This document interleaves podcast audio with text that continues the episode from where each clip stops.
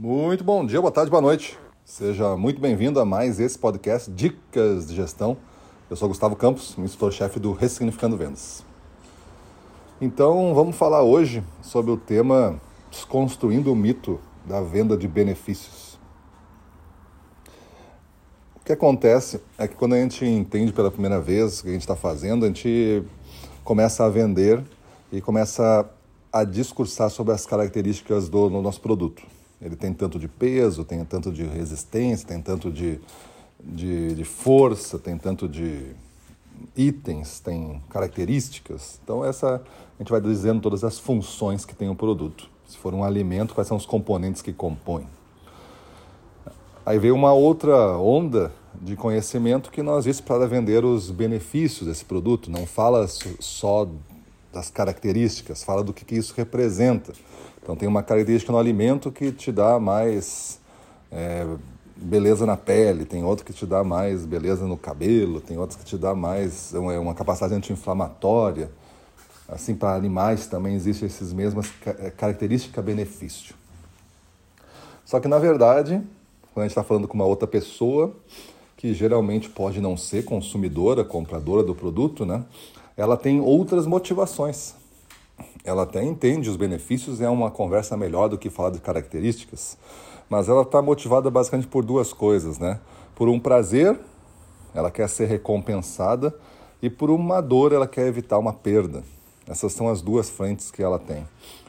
E ela, como compradora, as motivações dela são o que eu vou fazer com este pacote de coisas que tem características e benefícios que vai me trazer o bem. É uma outra pergunta além dessas duas que você já fez. Se coloque no lugar de um comprador que certamente, se for uma área profissional, vai ter uma meta. Essa meta, se concretizada, ele ganha um bônus, ganha um prêmio. Então pode estar é, intimamente atrelado à vida dele a esse desempenho. E quando eu falo de características e benefícios, eu não estou falando do desempenho dele, eu ainda estou falando do que o produto pode fazer pelo cliente, pelo consumidor. Eu tenho que tentar ir um passo a mais.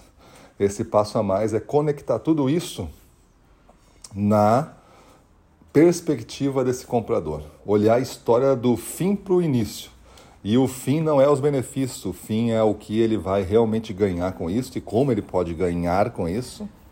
Você vai ter que ensinar agora a parte de negócio. Essa é a parte que falta no discurso. A gente fala às vezes da empresa, da marca, a gente fala às vezes do produto, características, benefícios, e não fala do negócio e do serviço que você pode agregar. E aí você fica de fora, você vendedor e você gestor comercial tem que ensinar a sua equipe a se colocar no jogo e falar do negócio. O negócio é a explicação de como isso que custa X se transforma em algo, por exemplo, que vai ser vendido por 2x numa velocidade de tempo y. E eu tenho que entregar essa fórmula para o cara e o cara tem que acreditar na fórmula. Quando você não entrega a fórmula, ele começa a compor uma fórmula. E como ele não sabe muito bem como é que vai ser essa fórmula, ele usa o padrão que ele conhece para as outras coisas da empresa dele, que ele já fez, já vende. E talvez seja uma coisa diferente a tua, poderia ser melhor, mas ele usa a mesma fórmula. E essa fórmula às vezes penaliza o produto e retira dele valor, ou seja, ele pede desconto. Já que você não ensinou ele a vender a 2x, ele pede desconto, porque ele quer vender a 1,5x, se tiver tudo errado, ele ainda ganha alguma coisa.